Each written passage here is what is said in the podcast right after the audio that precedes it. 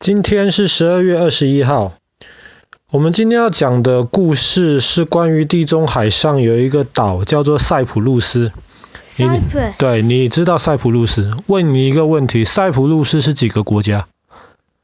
塞浦 一个一个国家。法律上来说是一个国家，严格上其实塞浦路斯是两个国家，两个岛，而没有两个国家，而且塞浦路斯上面这个小小的岛上面，其实现在有四个不同的个机构在管理，这是一个非常复杂的一个情况。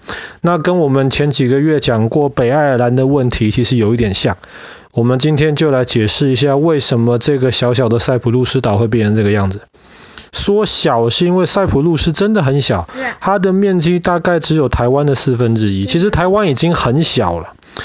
然后塞浦路斯其实在两千年前，当基督教文明开始兴起的时候，其实塞浦路斯上面的居民很早就接受了基督教的影响。因为他们离希腊不远，然后上面的人也接受希腊文化的影响。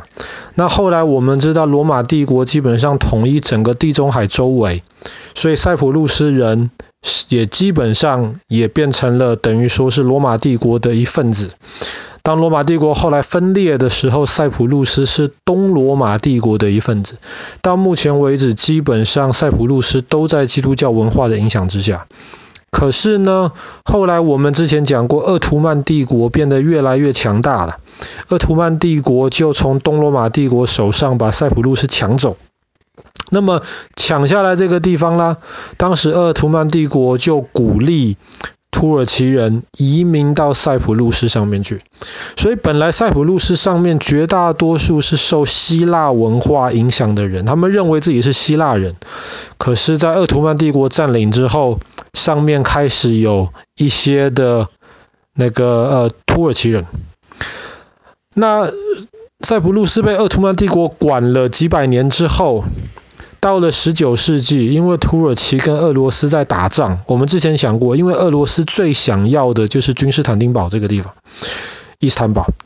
后来土耳其跟俄罗斯在打仗，那土耳其为了换取英国支持，就决定把塞浦路斯这个地方送给英国。所以后来塞浦路斯就从土耳其管变成英国来管。那么英国管塞浦路斯这个地方，那个时候的塞浦路斯上面大概百分之八十是希腊人，百分之二十是土耳其人。那英国在管。那英国当然因为希腊人多嘛，英国也不太想得罪这些希腊人。可是后来这些希腊人他们很不喜欢英国来管他们，他们希望能够回去跟希腊合并。所以这百分之八十的希腊人中间就有一些组成了一些像是军队这个样子，就开始跟当时英国的在塞浦路斯的政府来来捣蛋。相反的，这百分之二十的土耳其人，他是支持英国政府的。为什么？因为他们不想跟希腊合并嘛。他们希望要么就是跟土耳其合并，要么就是维持现在这个情况，让英国人来管。所以后来这百分之八十的希腊人就让英国非常非常头痛。后来在一九五零年代的英国实在是头痛到受不了，就找了希腊跟土耳其一起坐下来开了一个会，决定塞浦路斯的未来到底该怎么样。那个时候就决定了，塞浦路斯独立好了，我英国不想管你了，可是又不能让你让希腊管你，也不能让土耳其管你，你就干脆独立变成一个国家吧。所以塞浦路斯共和国就这样子成立了，这个就是你刚刚说的塞浦路斯。但是国家成立了，问题还是在。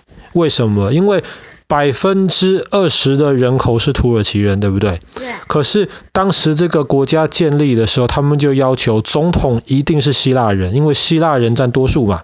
副总统一定是土耳其人，因为土耳其人是第二多的嘛。可是政府里面有十个人，其中三个要是土耳其人。那土耳其人其实只占百分之二十哦，而且他们其实只交百分之十的税，因为他们比较穷一点，没有希腊人这么有钱，所以这人口百分之二十交了百分之十的税，政府里面十个里面要有三个是土耳其人。那么如果你是希腊在塞浦路斯上面的希腊人，你一定觉得很不公平嘛？对不对？所以当时希腊人就很不满。可是这个国家建立起来就是这个样子，国家的规定就是这个样子，大家也就算了。所以那最后的七个其他政府里面七个是希腊的，可是还是比较弱。对，但是你只有百分之二十的人口是土耳其人，你你凭什么占百分之三十的位置？所以希腊人就觉得很不公平。可是大家就忍耐忍耐就算了。可是忍耐到一九六三年的时候，当时总统是希腊人嘛，我们刚讲过，当时的总统就决定忍不下去了，一定要改，要变。所以当时要变的时候，就一定会影响到这少数的土耳其人的利益。那么土耳其的这些老百姓就很不开心，双方的那个关系越来越僵。结果在一九六三年的今天，十二月二十一号，当时一个晚上。有一群土耳其的年轻人，他们 party 完了要回家，结果车子开一开开一开，一个希腊警察把他们拦了下来，然后说他们是不是喝酒啊？说他们是不是有没有带那个呃那个驾照啊，或是那种开车的许可证这个样子？结果这些土耳其的这些人乘客跟希腊警察就吵起来。但不知道吵到什么样的程度，希腊警察竟然拔出枪来，伤害了这些土耳其的乘客。那么，一九六三年十二月二十一号这件事情一开始之后，隔天土耳其的老百姓就开始暴动了，他们非常不开心，凭什么你们希腊的警察可以这样子来对我们？所以这个暴动就越演越烈。一九六三年那年的圣诞节就被称为 Bloody Christmas，血腥圣诞节，因为非常非常多人受伤。然后到一九六三年底的时候，希腊跟土耳其人基本上要打起来，要内战了。一九六四年一开始的时候，这内战真的马上就要打起来了。后来大家看到受不了，联合国就决定派兵。进到今天的那个塞浦路斯这个地方，联合国派兵要把这两群人分开。要怎么分开呢？后来联合国就决定了，我们塞浦路斯北边、东北边的地方住的土耳其人比较多，西南边的地方住的希腊人比较多。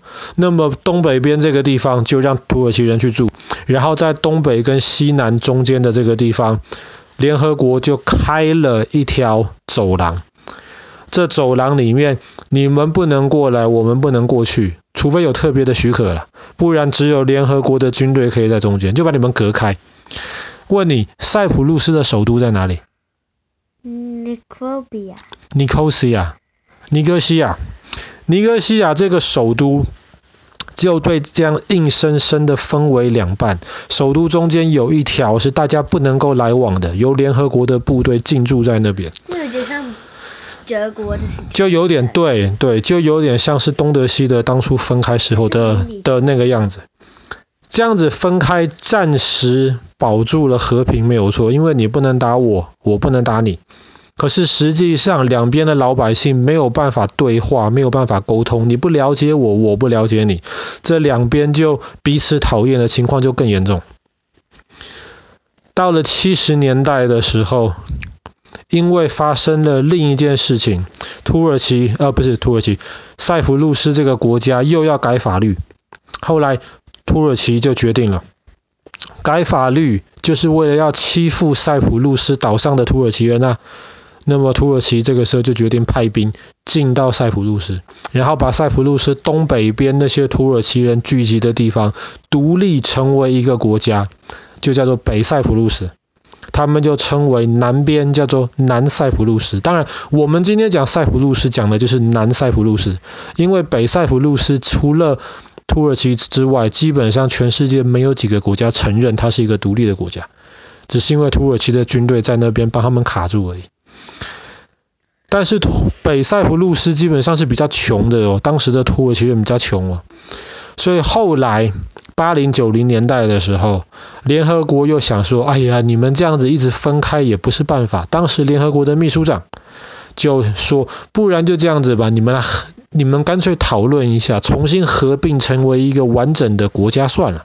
那么小的一个岛还这样子来分开。投票的结果，北塞浦路斯的人是支持合并的。我们不要这样分开，太麻烦了。